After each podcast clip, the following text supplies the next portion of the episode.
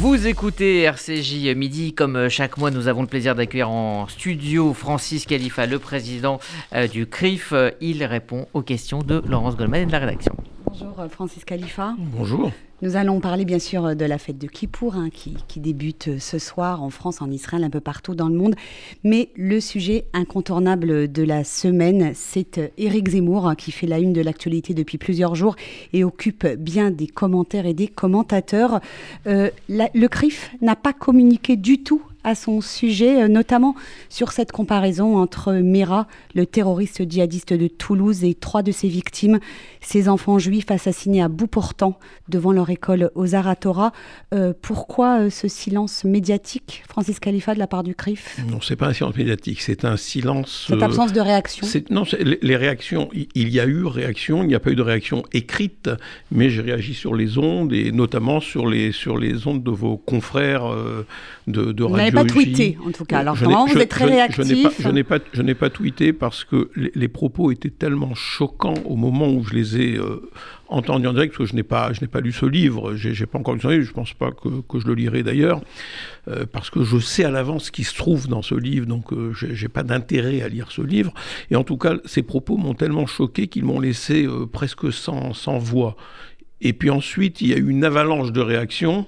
Et j'ai dit, bon, ben, je, réserve ma réaction pour, pour les ondes.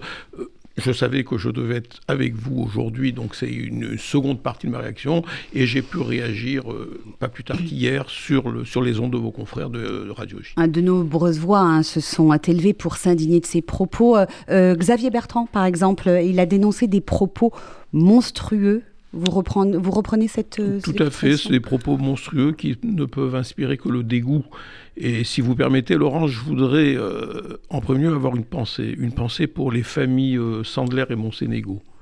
Parce que je crois que eux sont encore dans la douleur de ce drame, parce que c'est un drame dont on ne se remet pas. Et voir leurs enfants mis dans un, un amalgame ignoble, au même niveau euh, que le terroriste, j'imagine comment leur douleur a été réveillée et accentuée. Et, vraiment, j'ai une pensée euh, profonde, euh, en cette veille de fête, j'ai une pensée profonde pour, pour ces familles Sandler et Monsonego, dont on sait à quel point, à quel point ils souffrent de l'absence qui a été la mort de, de, de ces enfants, de ces petits-enfants. Euh, comment vous expliquez euh, ces propos d'Éric Zemmour sur le fond, euh, cette comparaison horrible entre, entre le terroriste djihadiste et, et, et ses victimes Qu'est-ce qui se passe dans la tête d'Éric Zemmour, selon vous, pour qu'il en arrive à tenir mais, de tels propos? Mais je crois qu'Éric Zemmour euh, a per, a, est en plein naufrage aujourd'hui. Il a, il a perdu, il a perdu la, la, notion, la notion de la réalité. Parce que, alors c'est vrai que là, ce sont des, des propos euh, qui nous touchent façon euh, terrible, parce qu'il s'agit d'un acte ignoble, et vouloir encore une fois euh, mettre sur un plaid d'égalité euh, le bourreau et les victimes, on voit bien, on voit bien que là, il y, a une véritable atteinte, une atteinte inadmissible à la mémoire justement de, de Jonathan, d'Arié, Gabriel et de Myriam. Donc on, voit bien, on voit bien là qu'il est, il est j'ai le sentiment qu'il qu perd les pédales et qu'il ne sait plus euh, qu'il ne sait plus quel sujet aborder pour faire le buzz. Et là, euh, encore une fois, il a fait le buzz. Il a fait le buzz et c'est ce qu'on peut regretter. Et justement, craignez-vous que la campagne soit violente et que euh, ce soit des populistes comme Éric Zemmour qui donnent le ton et qui imposent le débat? Est-ce bah, que c'est le risque? C'est en tout cas, c'est en tout cas sa volonté. Euh, sa volonté, c'est ce qu'il dit sur tous les plateaux, parce que vous aurez noté euh, que depuis qu'il qu n'est plus euh, sur CNews, il passe sur tous les plateaux. Il passe sur les plateaux. Donc on voit bien, on voit bien que les limites, le, les limites de cette interdiction qui lui a été faite par le CSA euh, d'être sur CNews, c'est qu'aujourd'hui finalement on l'entend beaucoup plus. Pendant un moment, il était sur CNews avec un petit un des, j'ai envie de dire une, clientèle captive, des auditeurs qui étaient captifs qui allaient pour l'écouter. Aujourd'hui, bah, il est sur toutes les ondes. Il est sur toutes les ondes et, je sais pas euh, finalement euh, ce que l'on a gagné. Je crois que le principal bénéficiaire de cette interdiction, c'est lui. C'est lui en réalité parce que finalement, il a, il a, il a un temps de parole qui est encore plus large sur l'ensemble euh, des, des, médias, alors qu'il était cantonné à CNews. Euh, cette comparaison entre Mera euh, et ses trois enfants juifs euh, de Toulouse, elle a été suivie. C'est une phrase écrite dans, le livre hein, qui, est en train, qui va être publié dans les jours qui viennent. deux jours plus tard, on en a parlé samedi soir chez Laurent Ruquier, je crois. Deux jours plus tard, sur le plateau de CNews, il sort une phrase sur le procès Papon. Il parle d'une justice politique, que les fonctionnaires de Vichy n'étaient pas responsables, ne sont pas coupables. Ils devaient obéir aux ordres de l'État précisément sur ce point-là, est-ce qu'on n'est pas dans une forme de révisionnisme de l'histoire Mais je crois qu'il s'installe dans le révisionnisme, mais, mais c'est pas euh, c'est pas c'est pas euh, juste maintenant avec cette réaction sur Papon, puisque on voit bien euh, qu'il avait déjà, il est entré déjà dans une tentative de réhabilitation de Pétain. N'oublions pas ces phrases sur Pétain et Vichy qui a sauvé les Juifs. Euh, donc tout cela s'inscrit justement dans, un... On a le sentiment que, que Zemmour veut prendre le, leadership d'un camp révisionniste dans notre pays. Alors, qu'est-ce qui le guide? Euh, J'avoue ne, pas comprendre. J'avoue ne pas comprendre qu'est-ce qu'il appelle et, ce qui me choque, parce que là, on parle de ce qui nous touche euh, directement, mais ça, par biais, ça touche aussi ce problème de la nationalité. De quel droit Zemmour vient s'ériger en juge de paix pour savoir qui est français ou qui n'est pas français?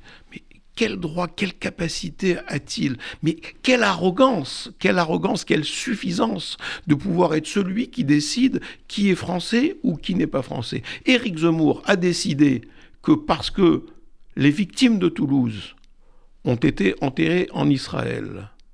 Alors, elles ne sont pas françaises, mais ils ont été tués en tant que Français et Juifs.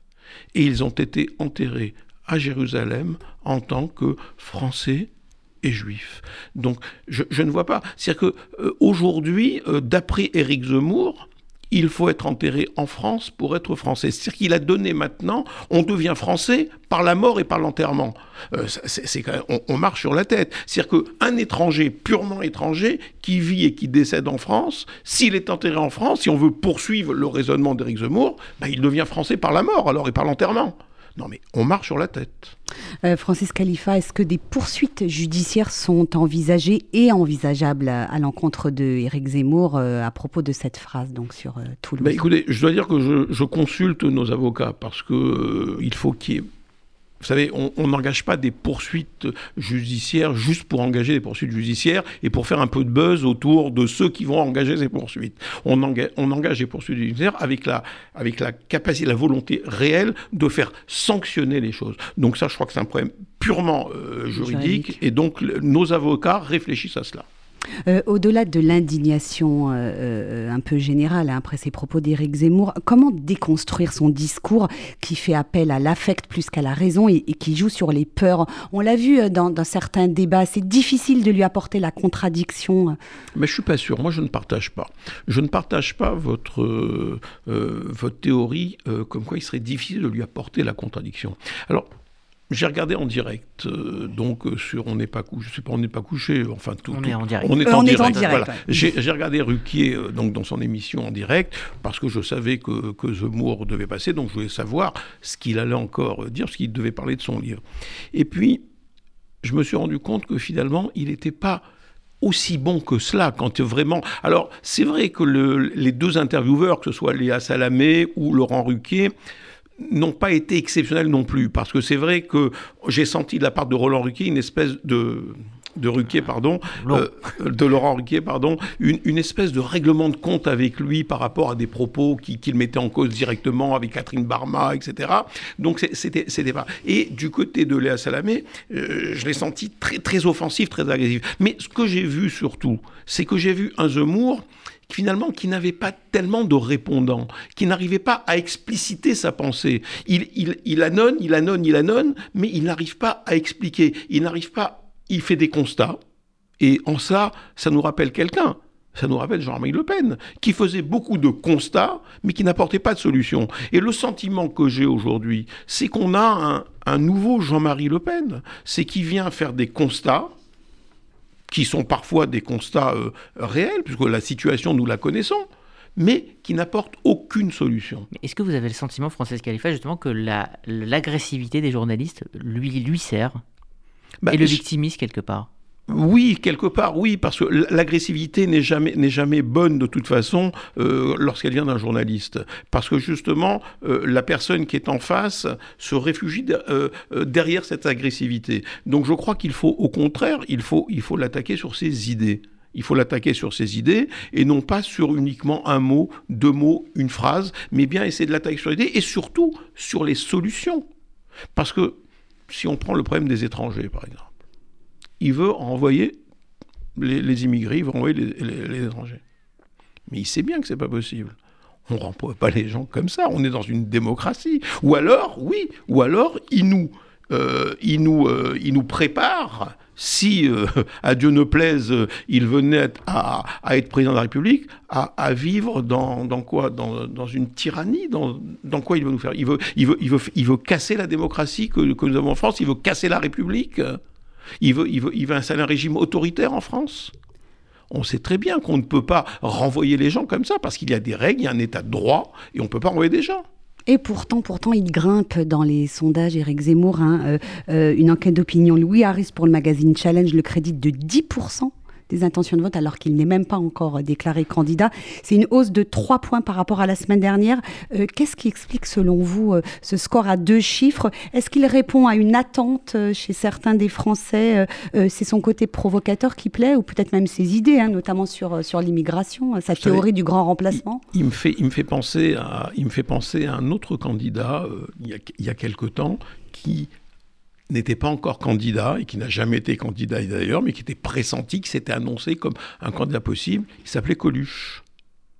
On ne va pas comparer. Ah non, je ne compare pas. Non, non, je compare le phénomène. Non, bien évidemment, c'est, je compare pas les deux hommes, mais je, compare, je compare le phénomène où justement euh, Coluche, qui n'était pas du tout candidat, qui était dans une dans une provocation euh, par, par rapport à l'institution, par rapport à la présidence de la République, par rapport à tout ça, et qui finalement montait dans les sondages.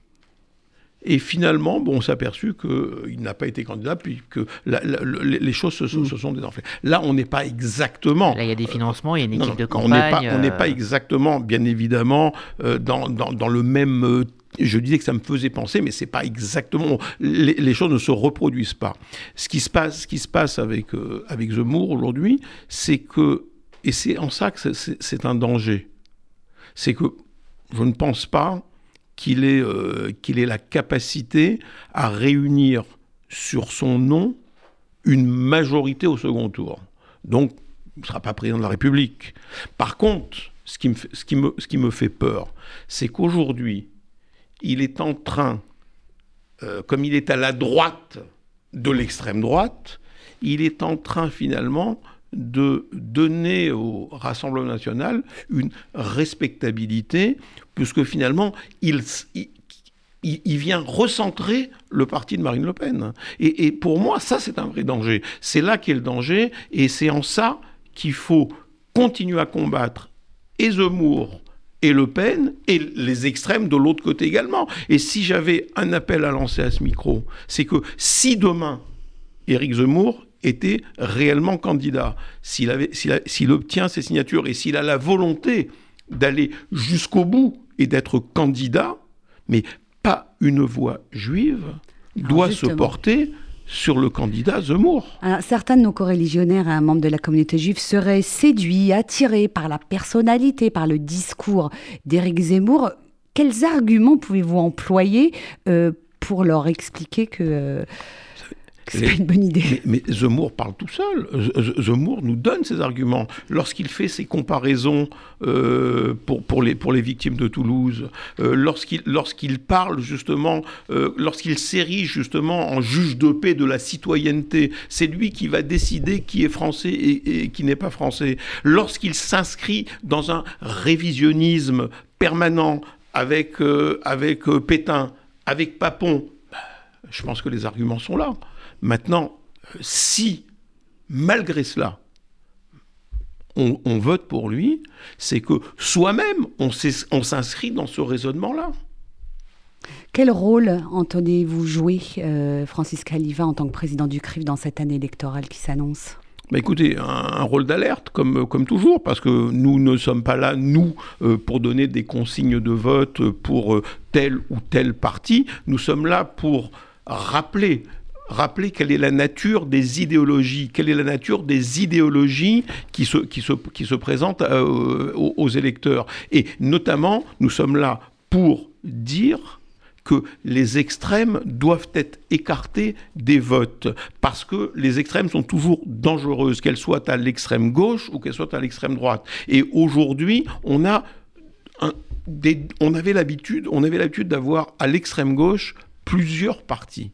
À droite, on n'avait que le Rassemblement national. Aujourd'hui, on a l'extrême droite, on a le Rassemblement national et on a encore Éric Zemmour. Donc je crois que euh, les consignes de toute façon seront ce que nous donnons comme consigne à chaque fois que nous sommes dans une euh, période électorale, exclusion des extrêmes. Francis Khalifa, dernier sujet de, cet entretien, euh, la fête de, de Kippour, hein, Yom Kippour, qui commence ce soir, le, grand pardon. Euh, le ministre de l'Intérieur, Gérard Darmanin, a demandé au préfet d'assurer un maximum de policiers devant les synagogues pendant toute la durée des fêtes juives de Ticherie en raison du niveau très élevé de la menace terroriste.